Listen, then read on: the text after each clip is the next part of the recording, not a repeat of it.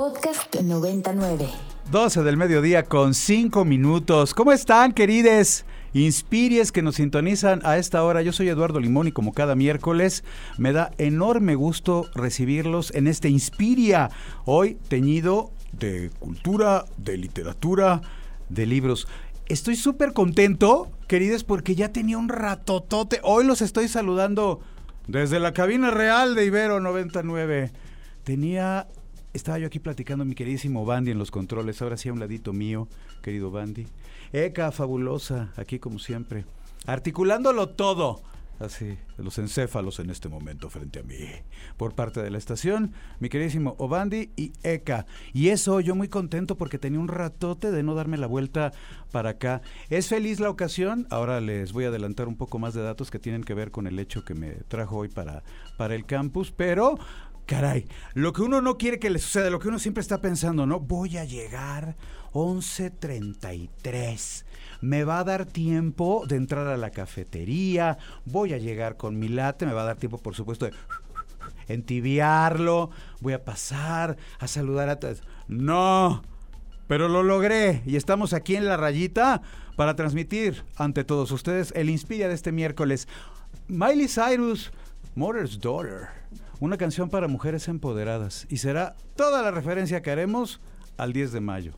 O toda la referencia que haremos al 10 de mayo desde esa perspectiva, en la que todos tradicionalmente, sobre todo en esa zona heteropatriarcal de la historia, concebimos como lo que era la maternidad y la celebración al lado de este día. Por eso Miley Cyrus, Morris Daughter. Oigan, les decía yo que hoy teníamos como una muy feliz ocasión para subir al, campus, para transmitir hoy aquí desde Santa Fe, desde la meritita Ibero, la cabinita de Ibero 99. Y es que tengo una invitada muy especial con la que vamos a tener oportunidad de platicar a profundidad acerca de un tema coyuntural que no estaba en la agenda y que gracias precisamente a ella que como precursora lo puso, ahora está sonando muchísimo. Nos acompaña hoy en la cabina y qué gusto recibir en la cabinita real de Ibero 90.9 en el Inspiria a la querida Beca Duncan. ¿Cómo estás, Beca? Hola, muy feliz de estar aquí después de años de no caminar por estos pasillos. Yo soy orgullosa egresada de la Ibero. Eso. Y pues la verdad es que sí me sentí que di el viejazo ahorita que andaba recorriendo los, los pasillos de la Ibero. Qué viaje, ¿no? Cuando uno regresa a lo que fue el alma mater. Sí, de locura, ¿eh? De locura total, pero pues contenta de estar de regreso y ahora desde este lado, que son pues los micrófonos de Ibero 99. Ustedes conocen bien a Beca, es colaboradora en diversos medios, particularmente tiene ya tiempo colaborando con Héctor de Mauleón en un programa muy visto de ADN 40 que es... El Foco. Exactamente. Así es, recorremos las calles de la Ciudad de México y contamos su historia. Justamente, y de arte y de historia está nutrida una zona, ¿qué diría yo?, vertebral, centralísima de tu carrera, Beca. Sí, bueno, pues yo precisamente estudié aquí en la Ibero Historia del Arte y pues lo que más me gusta hacer es la divulgación, la difusión de ese conocimiento y pues bueno, es una maravilla hacerlo de la mano de Héctor de Mauleón, que es un gran cronista de la Ciudad de México y, pues tener esta oportunidad de compartir lo que, lo que vemos todos los días, los lugares por los que transitamos y que de pronto nos sabemos todo lo que sucedió en esos lugares, ¿no? Justamente. Y que además, bueno, como muchos programas que desde diversas perspectivas han aportado al conocimiento de la ciudad, el espectador siempre se enriquece. Yo vivo particularmente una relación de amor en este punto de mi existencia con la ciudad en la que nací.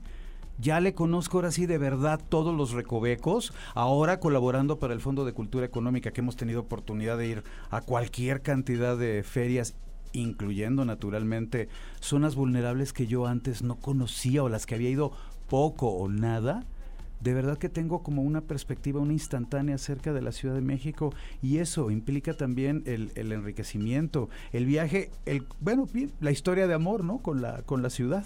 Claro, y esto que dices también de recorrer distintas zonas, creo que es algo importante, ¿no? Por un lado es enriquecer, sí, a la gente que habita esta ciudad o que la visita, pero también lo que tratamos de hacer es enriquecernos nosotros mismos con el conocimiento de quienes habitan esos lugares, porque hay historia en todos lados y nosotros quizá tengamos más acceso a la historia con H mayúscula, la historia que está escrita en los libros, pero de pronto también la gente que vive en todas estas zonas, colonias de la ciudad, también tiene mucho saber que compartir sobre la vida en esos lugares, sobre los personajes que la vivieron, sobre cómo es la vida de barrio de pronto también en estas calles. Eso, claro. Y es bien interesante hacer ese cruce, ¿no? Entre la historia eh, más académica y también la historia más cotidiana.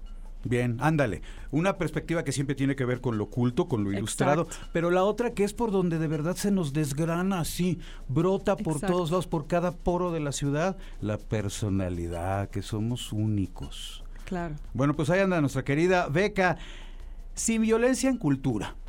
Es el hashtag y es justo el tema que aportaste a la agenda y que bueno, pues resulta muy necesario de, discutir. Cuéntanos un poco más acerca de, esto. Sí, pues eh, Sin Violencia en Cultura es una encuesta que decidí lanzar el primero de mayo, Día del Trabajo, obviamente, junto con eh, unos amigos y colaboradores, eh, Libreta Negra MX, que es un proyecto de divulgación de la arqueología, arqueólogos de formación ellos, Cultura Tría, que es un proyecto también maravilloso, es un grupo de economistas que se dedican a analizar la parte estadística y económica de la cultura, los números detrás de la cultura, y eh, Horacio Acosta, mejor conocido como Amarillo Mango en redes sociales, que es mi pareja, historiador, y que eh, juntos hemos transitado mucho por el mundo laboral de la cultura. Y digamos que el, proyecto nace primero de experiencias propias de violencia trabajando en el ámbito cultural. he tenido, la verdad, muy pocas buenas experiencias en el ámbito laboral en ese sentido, de vivir distintos tipos de violencia que iban desde la violencia económica, eh, la precarización del, trabajo cultural por esa parte, también violencias eh, pues mucho más fuertes como acoso sexual, eh, maltrato verbal, em, jefes que me amenazaban, tuve un jefe una vez que me siguió en la calle, nomás para que se den una idea. A ese nivel, ¿no? Ya caricaturizando el nivel de intromisión y de Exacto. violación de tus derechos. Exacto. Y entonces ver que eso sucedía en archivos, en museos, en eh, instituciones eh, que pues son aliadas naturales de los derechos humanos, porque la cultura es aliada natural de los derechos humanos y donde los derechos humanos de quienes trabajábamos ahí no se estaban respetando. Y entonces comencé a hablar de estas experiencias y a darme cuenta de que muchos amigos y colegas vivían lo mismo desde sus distintas trincheras. Y en particular, eh, quienes eh, conforman este proyecto de Libreta Negra también han iniciado un camino desde la arqueología para reclamar sus, derechos laborales, porque algo que quizá mucha gente no sepa es que los arqueólogos por ley solo pueden trabajar para el INA. Es decir, eh, no, por ley no pueden ejercer su oficio en ningún otro lugar. Entonces, si el INA no les da chamba, no si el INA no les paga bien, de que ejerzas. no hay manera de ejercer su profesión. Entonces, de pronto era ver todas esas problemáticas y esto de romper el silencio, ¿no? De decir, bueno, he vivido todas estas cosas de una manera muy personal, de una manera incluso muy silenciosa, porque hay de pronto también una especie de vergüenza en vivir la violencia, ¿no? De pronto eh, te sientes como que igual y fue tu culpa, si actuaste mal, y empezar a externarlo, y como te decía, de pronto comencé a recibir muchísimas eh, anécdotas, vivencias de otras personas que además me empezaban a contactar por redes sociales. Escribí una columna en La Razón, donde soy columnista en el suplemento cultural, un poco sobre algunas de las problemáticas que yo veía y empecé a recibir muchas respuestas, ¿sabes? Y fue muy abrumador de gente que decía, oye, es que eso que tú escribiste, yo lo viví en tal lugar yo tuve un jefe que me hizo lo mismo, es que la realidad que tú pintas ahí es la que vivimos todos los días. Y entonces fue cuando decidimos unir fuerzas, también inspirados en dos ejercicios que se hicieron en otros países. En España, un grupo de arqueólogos lanzó una iniciativa similar con resultados, ah, la verdad, desgarradores. Y lo mismo vi que sucedió recientemente en marzo en el Reino Unido cuando un grupo de una colectiva de artistas lanzó también una encuesta para hablar de la precarización laboral del trabajo creativo. Bien. Y lo publicaron. Y entonces dije, bueno, pues ¿por qué no? Si ya estamos como colectivo en este grupo de amigos hablando de esto, buscando salidas, eh, algunos de ellos incluso también haciendo acercamientos a despachos de derechos humanos, no tratando de informarnos de, de, estas problemáticas, decidimos lanzar la encuesta para poder hacer una radiografía, porque también pensábamos que si vamos a cambiar estas prácticas, tiene que ser primero desde el autoconocimiento cómo está el gremio de la cultura en estos temas y eh, a partir de eso empezar precisamente con datos, con números, con estadísticas, hacer ese análisis para entonces poder presentar algo que pueda servir sería mi ambición como para tratar de modificar ciertas prácticas, ¿no? Y, también porque he estado eh, de alguna manera cercana al ámbito de los recursos humanos en años recientes, entonces me daba cuenta de que si es posible cambiar estas prácticas en el ámbito digamos, empresarial, corporativo, ¿por qué no también en el ámbito cultural y creativo? Resultados desgarradores, mencionabas, ahora que hacías referencia a algunos de los estudios ya aportados con respecto a este tema, reitero, de agenda. ¿A qué te refieres resultados desgarradores? ¿En qué sentido? Mira, de pronto el darte cuenta que lo que vivimos aquí en México se vive en todo el mundo es muy desalentador. Porque muchas veces piensas, bueno, claro, es que en México siempre se recorta el presupuesto a cultura, nunca es una prioridad para el gobierno, ¿no? Pero pronto ves países como el Reino Unido, donde sí se ha puesto un énfasis en las industrias culturales y creativas desde el Estado, y darte cuenta que ahí también la paga es miserable que ahí también hay prácticas como recuerdo mucho eh, dentro de los testimonios que incluían como parte de este estudio. El estudio eh, británico, por cierto, lo pueden encontrar en línea como structurally fucked, o sea, estructuralmente jodidos. Em, que es una frase sacada de uno de los testimonios. Y ahí, por ejemplo, eh, había alguien que decía que de plano ya dejó de, hacer esto porque se dio cuenta que cuando le pagaban era poco y además se tardaban tantos meses en pagarle, tenía que básicamente estarles recordando que le pagaran, casi casi que rogando por su pago. Ay, ese bonito ejercicio del oficio que implica pagar por trabajar, por eh, Dios. Eh, claro, claro, y que decía, fue tan desalentadora toda la experiencia que ya decidí no seguir. Vaya. O sea, un artista, ¿no? Ahí está el apócope, ¿no? De lo desgarrador a lo que te estabas refiriendo. Que sí, ya, de plano ya no voy a vivir de ser artista porque es tan difícil que me paguen que mejor me dedico a otra cosa, ¿no? Y, y esta idea de que tienes que sacrificarte, tienes que sufrir, todo tiene que ser tan difícil porque pareciera que Además, es mal visto hablar de que cobres bien tu trabajo cuando, cuando estás en cultura. Hay, eh, hay, que hacerlo por amor al arte. La cultura tiene que ser ajena al cochino dinero. Que dices, ¿sabes qué? Yo lo único que quiero es vivir dignamente. Quiero poder pagar mi renta, quiero poder comprar mi súper, quiero no vivir con deudas, ¿no? Y esto toca a muchos ámbitos del quehacer cultural y allí comienza el sustento que vuelve apasionante hablar acerca de esto. ¿De dónde consideras tú, Beca, que proviene esta percepción de que lo cultural está necesariamente pegado con la estructura que implica, como dice el maestro Fernando Sabater, el imprescindible sustento? ¿Por qué? Fíjate que alguna vez le escuché eh, a Héctor Rivero Borrell, cuando era director del Franz Mayer, decir que en México parece que tenemos la idea de que la cultura tiene que ser deficitaria, ¿no? O sea, que si no, si no hay un déficit, entonces no es cultura, ¿no? Creo que tiene que ver también con nuestra historia, donde eh, el mayor impulsor, promotor de la cultura había sido siempre el Estado y entonces el Estado garantizaba eso, ¿no? Eh, y eso ah. nace con el vasconcelismo, ¿no? Ahora, cobraban bien los artistas, ¿eh? Ustedes asómense a la casa estudio Diego Rivera y sus muebles dicen Palacio de Hierro. no ganaba mal. Había un estado que, digamos, el modelo mexicano, si realmente si lo, si lo vemos con detenimiento, es, es, ese, ¿no? Es donde el estado es el que provee siempre o garantiza. Mira, que de alguna forma eso puede implicar un vicio de origen, ¿eh? Exacto. De alguna manera hay un vicio o no sé si a lo mejor sea la palabra correcta, pero sí un elemento no sé, de naturaleza que implica, sí, justo una percepción en la que el Estado es el mecenas. Exacto.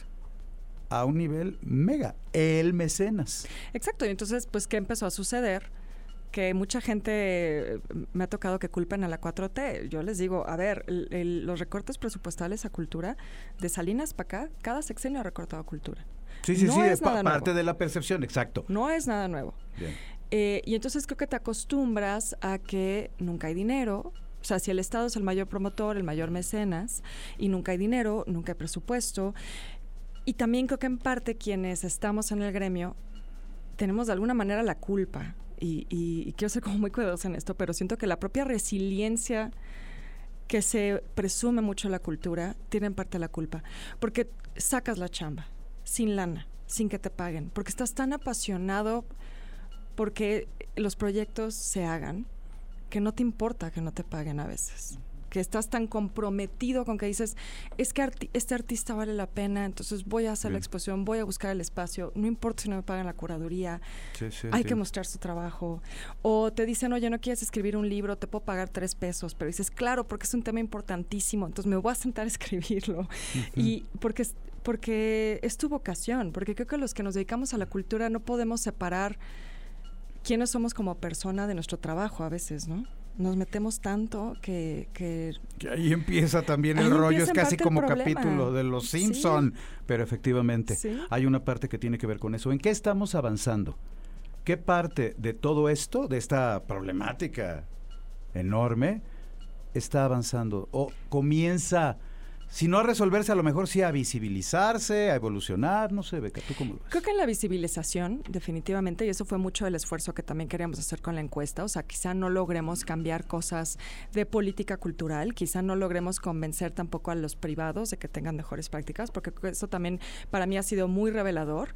Decidimos abrirlo no solo a cultura en un sentido estricto, sino también a todo lo que era el ámbito creativo, cine, diseño, ¿no? Todas estas otras cosas que forman parte del ámbito de la economía creativa. Y nos dimos cuenta que en realidad las mismas prácticas que veíamos en instituciones culturales públicas se están replicando en empresas privadas como casas productoras, agencias de diseño y marketing, ¿no? Eh, eh, todos los lugares donde trabaja gente del ámbito creativo. Entonces, yo lo que sí creo que, que está cambiando es que tanto en lo público como en lo privado empieza a haber una mayor cultura a la denuncia. Creo que muchas de estas prácticas también han sido generacionales, es decir, hay muchas veces directivos que vienen de recorrer un largo trecho en las instituciones y son los que siguen perpetuando estas prácticas. Y creo que sí hay un cambio generacional en el que hay gente ya más cercana a mi edad, más millennials quizá, que dicen, esto no lo vamos a tolerar, esto lo vamos a denunciar, esto lo vamos a decir.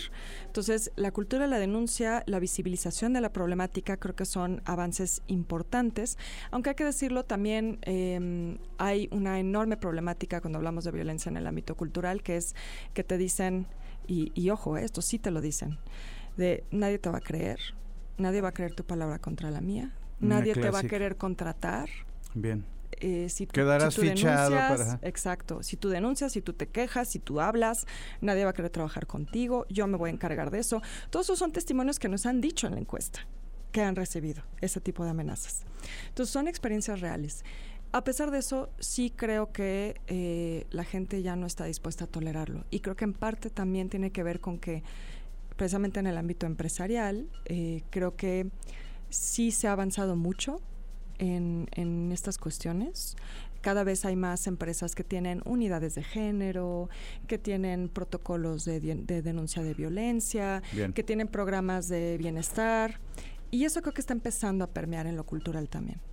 Sin violencia en cultura, contesten, respondan la encuesta. Está, entre otros lugares, en el tweet, en, en el Twitter de Beca Duncan, arroba Beca Duncan entren, participen y bueno, pues se va creando, como dice, ¿no? El lugar común, becas, vas creando comunidad, pero a la par vas creando reflexión y discusión social. Sí, y creo que yo resaltaría además de crear comunidad, crear solidaridad. O sea, creo que hay que ser solidarios entre quienes estamos en este gremio, quienes estamos viviendo estas experiencias.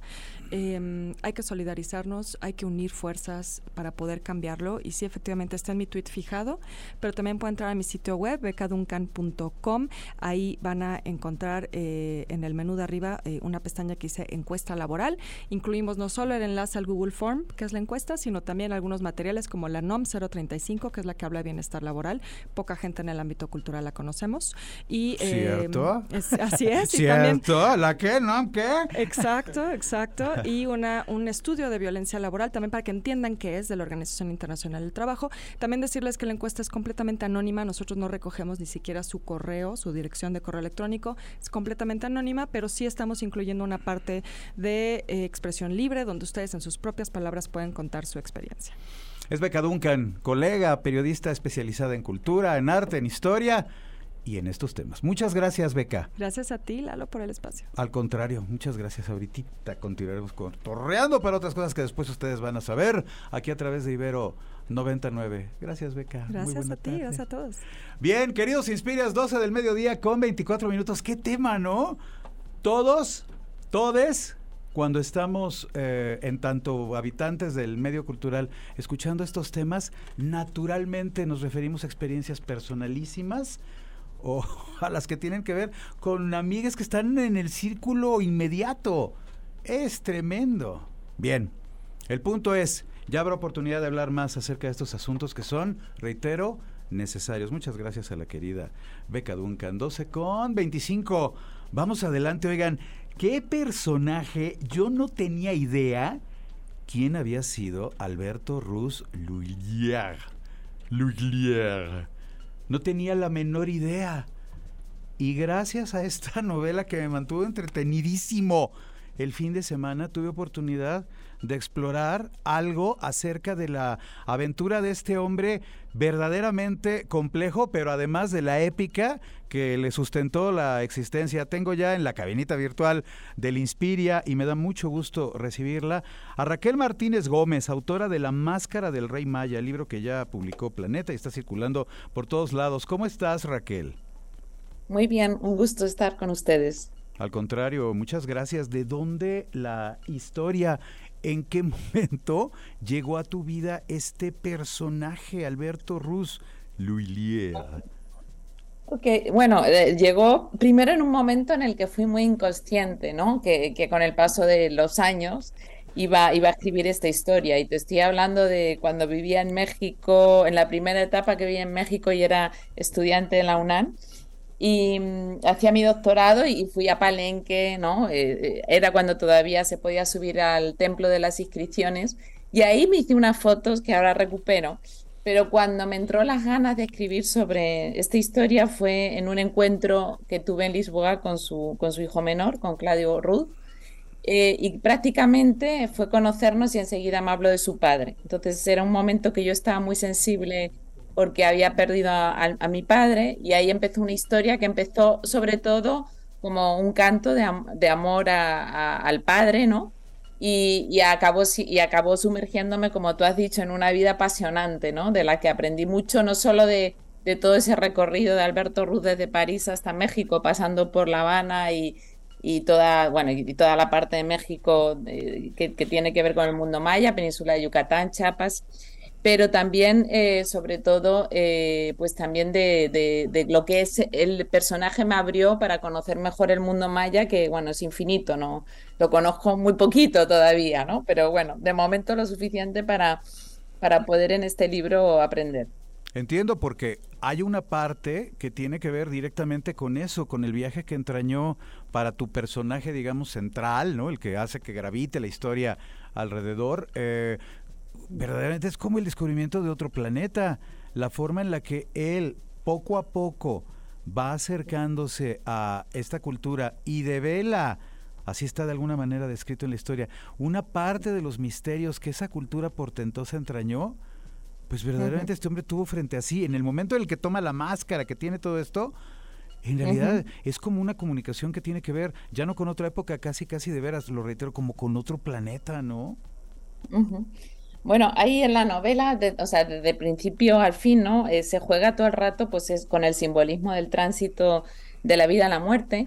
Y, y, ahí la muerte se, se, presenta con, pues, desde la cosmogonía eh, maya, ¿no? O sea, todo el tiempo él, él está muriendo, pero en esa visión circular del tiempo vuelve a su nacimiento de alguna manera y eh, en realidad esas cuatro partes de, la novela, que yo utilizo palabras mayas, que a lo mejor pronuncio mal, ¿no? Pero que comienza con Kin, ¿no? El dios del sol y el comienzo de la vida, luego Chak, ¿no? Con la lluvia, con el crecimiento, luego Kawil, con la parte de abundancia, germinación, relámpago, y en su vida con lo que fue su cenit profesional, que fue el descubrimiento de, lo que después se llamó Rey Pacal, ¿no? Que él todavía no, no lo llamó así, y después Akbal, que simboliza, pues eso, la muerte, la, la, luna, la noche, ¿no? Entonces ahí hay como, como ese círculo eh, y él era un gran conocedor de las costumbres funerarias de los mayas, había hecho su tesis doctoral de, de, este asunto, ¿no? Y aparte, su, aunque él no solo lo que hizo, por supuesto, fue descubrir eh, la tumba del rey Pacal, porque, porque lo conoció gracias a que ya había hecho otros trabajos magníficos y que llevaba mucho tiempo formándose, ¿no? Primero, antes de llegar al mundo maya, con, en, en, Monte Albán, ¿no? Y en Mitla, en Oaxaca, eh, con su profesor eh, Caso, que fue quien le pidió que si iba al mundo maya encontrar un, un templo olmeca debajo, debajo de un templo maya, ¿no? Cosa que enseguida se dio cuenta que no iba a poder hacer pero en cambio descubrió pues esta tumba que revolucionó la arqueología no solo de mexicana, sino a nivel mundial. Sí, naturalmente, en un momento se habla de que es prácticamente lo mismo que en otra región del planeta sucedió cuando llegaron con Tutankamón o a Tutankamón. Sí, es, es el cárter mexicano, ¿no? Justo. O sea, exactamente. O sea, fueron dos de los grandes descubrimientos arqueológicos del siglo XX, ¿no?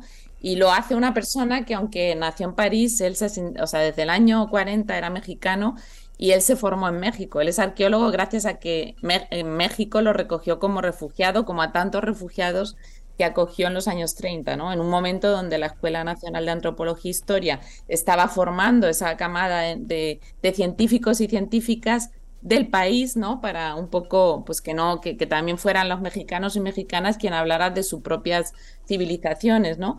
Y, ahí él entró y él, y él murió como mexicano, aunque nunca abandonó su identidad cubana, su identidad eh, eh, francesa, ¿no? Él tenía un cachito de cada lugar, ¿no? Sí, exacto. Estamos hablando efectivamente de un personaje complejo que les invitamos mucho a explorar en esta novela de Raquel, La Máscara del Rey Maya. No quiero dejarte ir, Raquel, sin antes obtener de tu parte una visión con respecto a la situación en este punto de los derechos humanos. Digo, yo sé que tú estás dedicada también a lo que tiene que ver con desarrollo sostenible y que una parte de tu obra tiene que ver también con estos temas y bueno, yo quisiera saber así, de bote pronto, en este momento, en esta coyuntura geopolítica que estamos viviendo, ¿cómo miras el asunto general de los derechos humanos? Bueno, pues así en general, sin hacer la ligación con la novela, pues estoy muy preocupada, ¿no? Eh, porque porque realmente estamos otra vez en un momento geopolítico donde estamos mirando, o sea, volvió a, dedicarse mucho dinero a, al armamento, ¿no? Volvemos a, en vez de crear lo que se llamó después de la Segunda Guerra Mundial dividendos de paz, estamos otra vez creando dividendos de guerra y eso sabemos el resultado que tiene, ¿no? Y un poco ligándolo más a, a lo que tiene que ver con la novela, pues yo creo que para hacer también un homenaje a Alberto, hay un, hay un tema que, es el, que tiene que ver también con los derechos culturales y que es esa defensa del patrimonio, que él, que él siempre luchó contra el expolio y la, la, importancia de todo lo simbólico, ¿no? de todo lo que es nuestro patrimonio, que me parece muy importante, pero él siempre fue una persona que además, al mismo tiempo de preocuparse por eso, porque tiene un valor muy importante eh, en, lo cultural y en lo simbólico de cualquier mm, pueblo, ¿no? Como son los pueblos originarios tan ricos culturalmente como eh, mexicanos y como lo es en particular el mundo maya, pero él nunca dejó de preocuparse por lo que tenía que ver con las cuestiones también sociales, ¿no? De falta de oportunidades y de, y bueno, y de los abusos que cometían las élites frente, frente a, distintas poblaciones, ¿no? Entonces, bueno, eso también creo que, que, precisamente yo me meto a analizar esta historia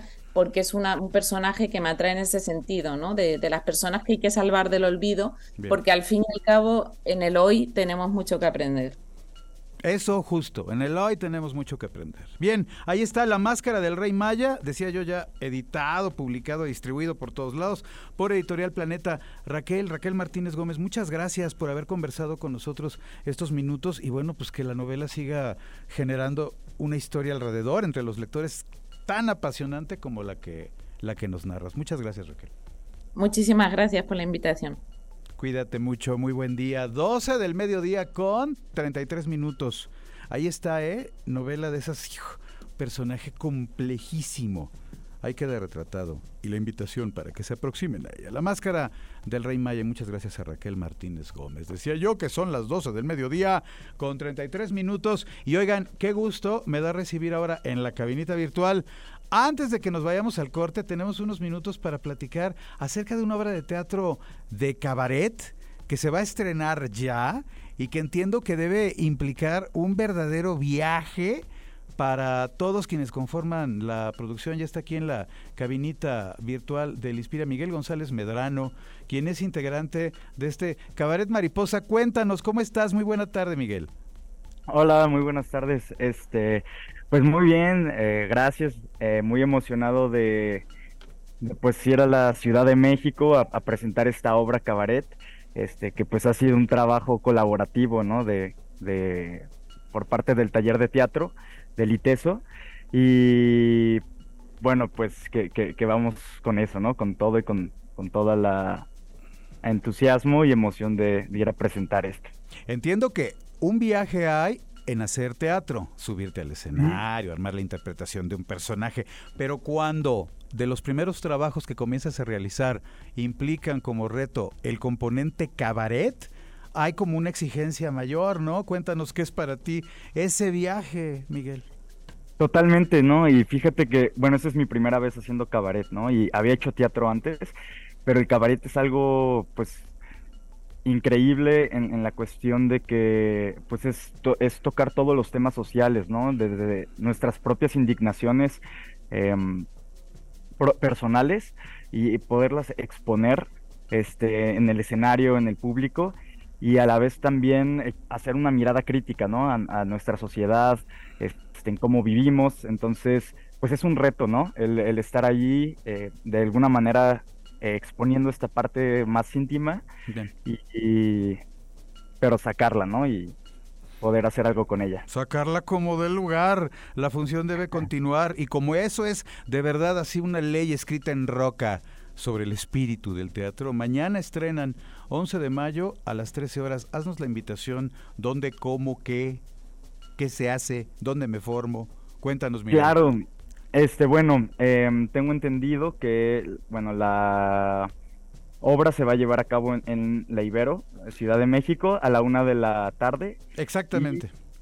Y, este, ah, toda, aquí no tengo Ah, no te preocupes, yo aquí tengo la información. ¿Qué ah, problema? Mañana en el foro El Cardoner, que está ubicado acá en el edificio O, en la planta baja, todos los informes para que se puedan acercar a la función y para que tengan oportunidad de vivir esta experiencia de Motel La Mariposa, ccra.ibero.mx ccra.ibero.mx Ahí está la compañía del ITESO. Mañana a las 13 horas en el foro El Cardoner, aquí en el edificio O.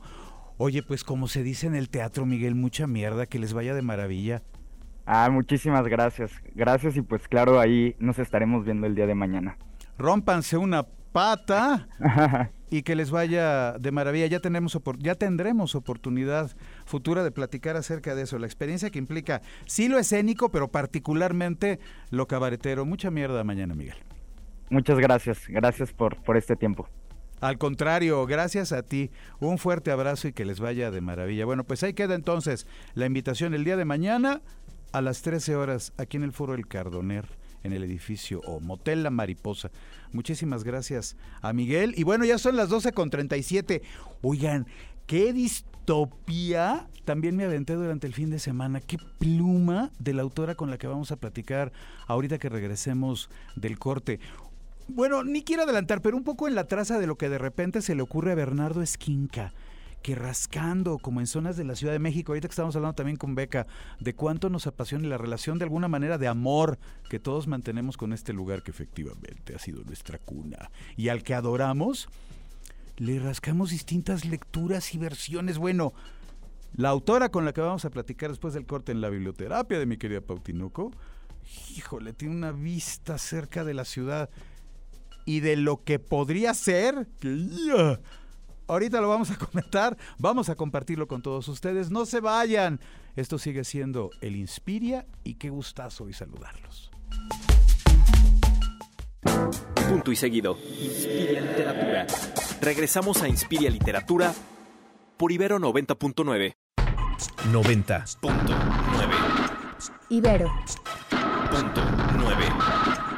90.9 La piedra el chemo activo afectan tu cerebro, te matan las neuronas y son muy adictivos. Yo sé lo que te digo, pues he sido testigo. Piensa más en tu gente, tu vida y tus amigos. Escucha lo que te digo, pues es verdad. El negocio de la droga es algo que termina mal. Escucha bien, hermano, porque esto te hace daño. El negocio de la droga es algo que termina mal. Esto siempre acaba mal, carnal. Esto siempre acaba mal. Si necesitas ayuda, llama a la línea de la vida 800-911-2000. 90.9. Punto 9. 90. Punto 9.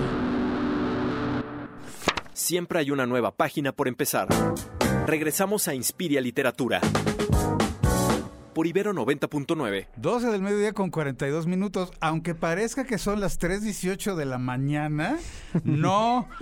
Ya Obandi, Obando querido, nos va a decir, ¿qué acababas de escuchar, Obando? ¿Y por qué tan, tan acá, tan pinche así aceitoso, así? ah? Sentí yo así como que estaba dormido de un lado y de repente me pasó para el otro. A ver, cuéntanos, ¿qué estábamos oyendo, mano? La neta es que el ambiente tiene tonalidades afectivas que en realidad nos meten a una suerte de escucha profunda que creo que ha sido Sí, que fue profundo. y está, ay, cabrón, de repente así, blanco y por allá soy yo lejos. en el cuadro, Sí, sí, sí, sí, sí. Escuchamos el ambient de uno de los pioneros, yo creo que si no es que el, el- el personaje central para entender el ambient durante la última mitad de, la, o la segunda mitad del siglo pasado, el siglo XX. Bien. Eh, Brian Eno al lado de Fred Again que se aventaron un- una chambota de, de este tipo de tonalidades para la madrugada que se llama Secret Life. Secret Life, les acabamos de poner ahorita así. ¿Quién en mediodía les trae una rola, miren, extraída directamente así del sueño profundo? Pero en cuanto mencionaste a Bandy Brian Eno, les, Sí. de verdad ya como que dije yo, ah, ya me puse medio de pie, ya. Sí, ¿Saben? sí, sí, sí, vale la pena muchísimo. El álbum, hay que decirlo, tiene ahí como también unas cuantas eh, dejos o gotitas de Dream Pop y unas que otras, pues no sé, tonalidades un poquito más amables, quizás eh, pegándole a, a ahí a este sentido de emoción intenso que te hace sonreír, estoy seguro. Eso ahí que- aviéntenselo, aviéntenselo. Es interesante. Muchas gracias, querido Bandy. Está nada. interesantísimo el extracto. Ya saben, este domingo, 9 de la noche. Explorar esto, ya en serio, suena fascinante. Es real, ya nada más escucha uno Brian Eno y te acuerdas así de esas cosas portentosas que con las décadas, con los años, se convertirían en parte, entre otras cosas, del sonido, el ADN sonoro de agrupaciones como YouTube, en su momento de gloria, en su momento de mayor brillantez y trabajos también relevantísimos con Peter Gabriel y con mucha gente de la escena world music, dices, oh caray, oh caray, bueno sí, estaba yo medio medio, pero dije, ah, pero qué bonito, estaba yo profundamente dormida. No era un sueño tormentoso, al contrario. 12 del mediodía con 45 minutos. Oigan, bueno, ha llegado el momento de conversar acerca de esta historia tremendísima y lo vamos a hacer a través de esta sección que todos ustedes estaban esperando y que es y que es y que es Biblioterapia. Literatura como tónico para todo mal. queridísima Pau Tinoco, ¿cómo estás mi Pau? Hola, pues ya estaba como esperando a que abriéramos para esto porque estoy muy emocionada. Tengo que decirle a nuestra invitada que ya está aquí, Bien. Aura García Junco, publicada por Sex Barral con su novela Mar de Piedra, que es una de las novelas que he leído de escritores de su generación más chingona. Perdónenme el exabrupto, pero honradamente ¿Cuál exabrupto? Esta es la estación de radio universitaria con una libertad de expresión total. Bien empleado el concepto, mi Pau. Perdona, continúa. Pues está bien chingona, porque la verdad a mí primero me dejó helada con el inicio y lo puedo Ay, decir porque no es Ay, sí. spoiler. En el inicio, la gente desaparecida de pronto aparece como estatuas en la avenida o en la calle Madero. De pronto me la imaginé así, y te juro que después de haber pasado por la pandemia dije, todo es posible, ya todo es posible. incluso que cambie, cambiemos el catolicismo, que es la, la religión más proliferante en toda América Latina, sobre todo, ya ni en Italia, aunque tengan al Papa. Em, y, y, me parece algo muy particular, pero creo que la mejor persona para hablarnos de esto y para empezar a hurgar entre su proceso de escritura, pues es Aura. ¿Cómo estás, querida? Mucho gusto en tenerte aquí. Gracias por aceptarlo. No, hombre, al contrario, qué gusto estar aquí eh, para platicar de estatuas y otras locuras. Eso. Justo lo que estaba mencionando Pau. Cuando, justo lo que estaba mencionando Pau. Cuando inicia tu historia, Aura, es sorprendente imaginar que eso que en apariencia es tan cercano, en realidad tú lo planteas como un futuro incierto que inquieta. Yo hablaba al principio del programa acerca de esa habilidad que ciertas autoras tienen, autores en general, para escarbar sobre una lectura que tiene que ver con un futuro que inquieta. ¿De dónde proviene esto, Aura? Bueno, pues primero que nada, yo, más que plantear un futuro, porque eh, la novela está planteada a dos años de distancia de nuestro presente, Ay, sí, que pero es nada. Suena, ajá, pero suena que eso va a pasar como dentro de tanto. Bueno, no sé, era como mi experiencia lectora, ¿sabes? Yo sentía que era como mucho tiempo. Ah. Sí, yo también. Sí, lo, bueno, lo, justamente por eso la novela, aunque está a dos años de distancia, eh, las tramas son en realidad paralelas a nuestra dimensión. Digamos que es otro México porque los sucesos que narran empiezan a ocurrir, aunque no en la narración, sí eh, en el mundo donde sucede la narración, empiezan a ocurrir más de 15 años antes, ¿no? Por ahí de los 90, eh, de tal forma que pues lo que plantean no es tal cual un futuro para nuestra realidad, sino un futuro para una realidad paralela, ¿no? O sea, eh, nunca fue mi intención hacerla de eh, adivina de bola de cristal y de tratar de predecir qué podría ocurrir, sino más bien plantear eh, otro mundo que mediante metáforas nos remitiera también al nuestro. Mira, Aura, después de ver Terminator y muchas películas de Hollywood que nos hablaban de la inteligencia artificial, lo que tú dices podría perfectamente ser un, una especie de Nostradamus también, porque todo ha ido sucediendo de alguna manera y que crees todo viene de la literatura. Así que bueno, no nos asustemos, es una gran historia que comienza con una relación entre una profesora que se llama Sofía y que es de hecho pues el personaje principal sobre el cual vamos entrando al proceso mental que tiene ella, ¿no? A lo que a lo que va pensando sobre lo que ella misma hace, que es tener una relación con una de sus alumnas. Eh, encuentro aquí que desde luego está un, un, tema que es las obsesiones de todos los escritores, ¿no? Por las relaciones conflictivas, por la violencia, por, eh, por supuesto, este tipo de amor, que es otro amor que todavía se sigue criticando, aunque sea ya perfectamente normal. Eh, elegiste primero hablar sobre violencia y feminismo o formar a esos personajes tan magníficos que tienes. Eh, creo que para mí no era muy claro al inicio de qué quería escribir, pero lo que sí, lo único que tenía muy muy claro era que quería hablar de relaciones humanas y de la complejidad de eh, las relaciones de, viniendo de cualquier lado, ¿no? De cuán difícil nos es comunicarnos. En este caso, como mencionas, eh, Sofía, que es una investigadora en sus 30, empieza a relacionarse con Ulani, pues que es una chavita, ¿no? De veintitantos. Eh, y pues eh, obviamente esto tiene pues ya de por sí algunos problemas de por medio, como es esta gran diferencia de edad y de etapas vitales. Eh, y me parecía que era un campo jugoso para plantear una serie de problemas morales, pero también de posibilidades del amor, ¿no? y también era importante porque la personaje desaparecida que se llama Eloísa, que es alrededor de la que giran un poco las tramas, Sí, sí. Eh, tenía esa edad, la edad de Ulani, cuando se relacionó con Sofía en el pasado. Entonces, Ulani es como un espejo del personaje desaparecido que obliga a la protagonista más notoria de la historia, que es Sofía, a pensar en lo que perdió, ¿no? A pensar en eh, este personaje desaparecido, que es lo que de alguna manera le da eh, una especie de eje a todo el libro. Hay un punto Aura, en la historia en la que cabe la redención o la luz, pese a toda esta atmósfera. Digo yo, te reitero, es que sabes que como que mi viaje lector tenía mucho que ver con esa parte, como que lo vi muy gris, muy oscuro, y sin embargo hay una zona redentora o liberadora.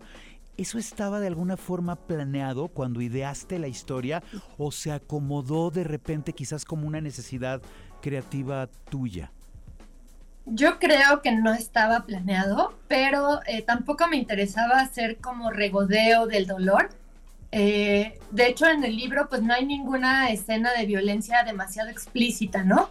Eh, porque creo que eso ya lo consumimos todo el tiempo en todos los medios y abres cualquier periódico, cualquier medio de información y hay mucha violencia explicitada. Todo el tiempo todo el tiempo. Entonces, como que no me interesaba reproducirlo, me interesaban más las violencias pequeñas que no son tan pequeñas después descubres.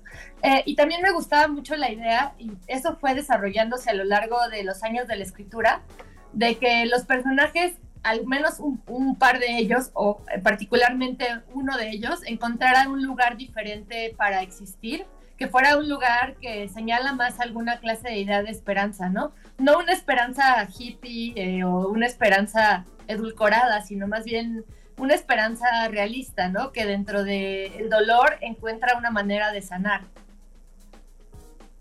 Wow. Sí, bueno, y además escogiste eh, utilizar para, para, esta historia las creencias de, de, religiones polinesias que se mezclan con el fenómeno de las estatuas de los desaparecidos.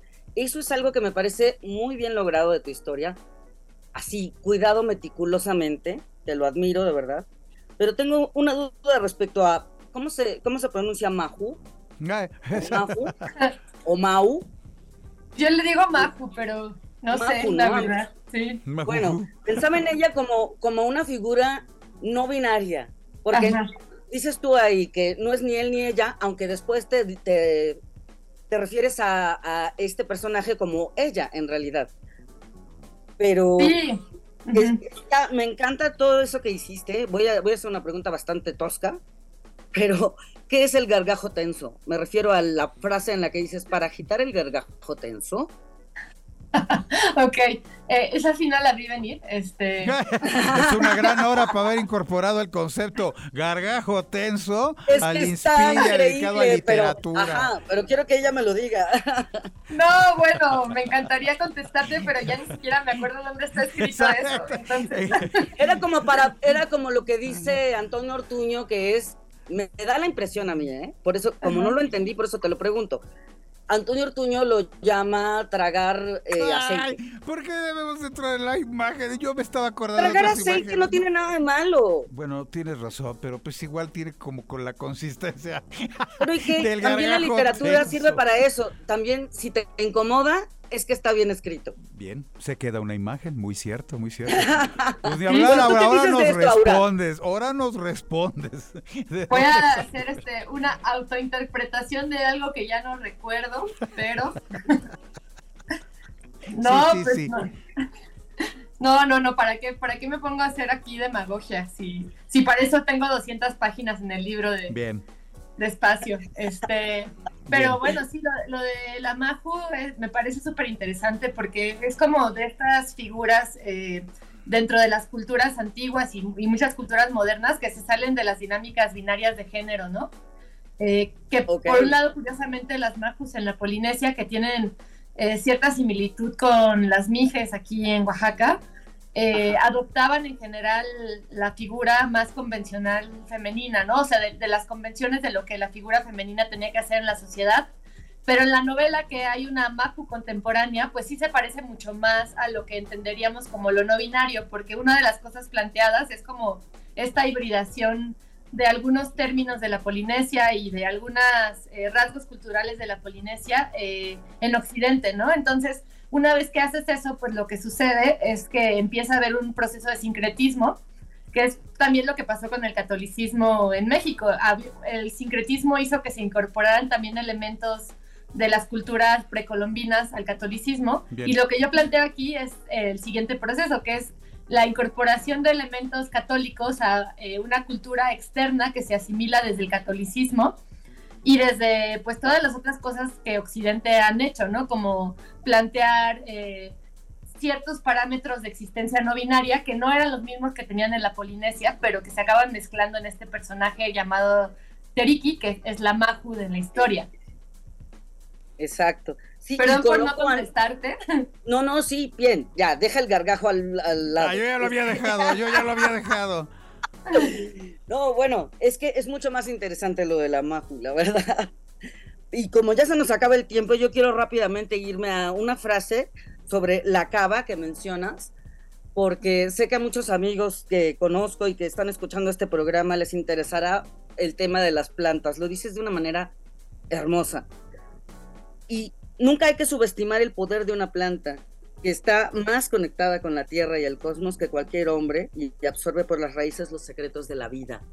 Es un detalle que podría parecer que no tiene nada que ver con la historia, pero lo tiene que ver con todo lo que convierte el 2025 en lo que podría ser el 2005 o el 15 o el 23 de esta ciudad. En cuanto de pronto algo aparece, ¿no? ¿Tú qué piensas que podría pasar? Eh, con, con respecto, perdón, ¿me puedes repetir la pregunta? Se me super fue el, el hilo pensando en plantas. bueno, esa- eso era un regalo para la gente de, de plantas que conozco, y es una frase muy bonita tuya, pero lo que te pregunto a ti es, ¿qué piensas que puede pasar en un futuro cercano en la Ciudad de México, para no irnos más lejos? Me voy a ir por la interpretación menos original de todas, que es eh, pues cada vez más carencia de agua, eh, cosa de la que por cierto no quise hablar en el libro porque como es una realidad paralela me enfoqué en otros problemas, pero aquí definitivamente estamos a nada de quedarnos sin agua, especialmente en las zonas que no tienen eh, la venia del Estado, digamos, ¿no? Bien, bien. Exacto. Bien, ahí Sí, está. por ahí va la pregunta exactamente. Ahí O sea, está. ya hiciste una novela como esto, ¿no? En donde estás echando un vistazo a lo que podría suceder. Pero ¿qué piensa la escritora también? Que hizo algo, fan- eh, digamos, eh, futurista, fantástico, Bien. pero que está muy relacionado con el presente. Exacto, pero pues sí, eh, justo no me quise meter tanto en eso porque imagínate eh, si además de hablar de estatuas desaparecidas y demás, me pongo a hablar de la carencia de agua, te vas a querer matar a la página 2, ¿no? Entonces, un mal a la vez, un mal a la vez. Un Eh, mal pero sí, definitivamente en la ciudad sí estamos eh, al borde del colapso en ese sentido y creo que no es algo a lo que le estamos prestando suficiente atención cuando construyen estos edificios de 25 pisos, 35 amenidades y cuatro usos. eh, Ah, pues, sí. ¿De dónde, no? ¿Con qué? En la esquina de mi Bien, casa. justamente, justo se trata acerca de todo ello y de la reflexión profunda que plantea a través de Mar de Piedra Aura García Junco, a quien le agradecemos muchísimo estos minutos que dedicó a conversar con el auditorio de Inspiria. Muchas gracias, Aura. Muchas gracias a ustedes. Cuídate, un ¡No es abrazo y que vaya de maravilla Mar de Piedra. Muchas gracias, Aura. Gracias. Hasta luego, Aura. Muchísimas gracias y éxito en lo que venga. Bye. Querida Pau Tinoco, nos quedan poquísimos segundos. ¿Dónde te encuentran en las redes? Arroba Paola Tinoco en Twitter e Instagram, donde estaré hablando de El monstruo de colores de Flamboyant. Ah, maravilloso. Ah, bueno, ya nos platicarás, mi queridísima Pau, y aquí nos escucharemos la semana entrante. Cuídate mucho, Pau. Va, mira, besote virtual. Cuídate mucho. Una de la tarde en puntito, así como ingleses, nos estamos retirando. Qué gusto saludarlos el día de hoy desde la cabinita virtual, la cabinita virtual, la cabinita real, realísima, aquí en el campus Santa Fe del Inspira. Yo soy Eduardo Limón. Se quedan con mis colegas de Tengo otros datos. Aquí nos escuchamos el próximo miércoles. Pásenla muy bien. Que tengan muy buen día. Punto final. Iremos a buscar la siguiente historia. Esto fue Inspiria Literatura, el lugar donde las letras nos guían a través del universo. Por Ibero 90.9. Para más contenidos como este, descarga nuestra aplicación disponible para Android y iOS o visita ibero909.fm.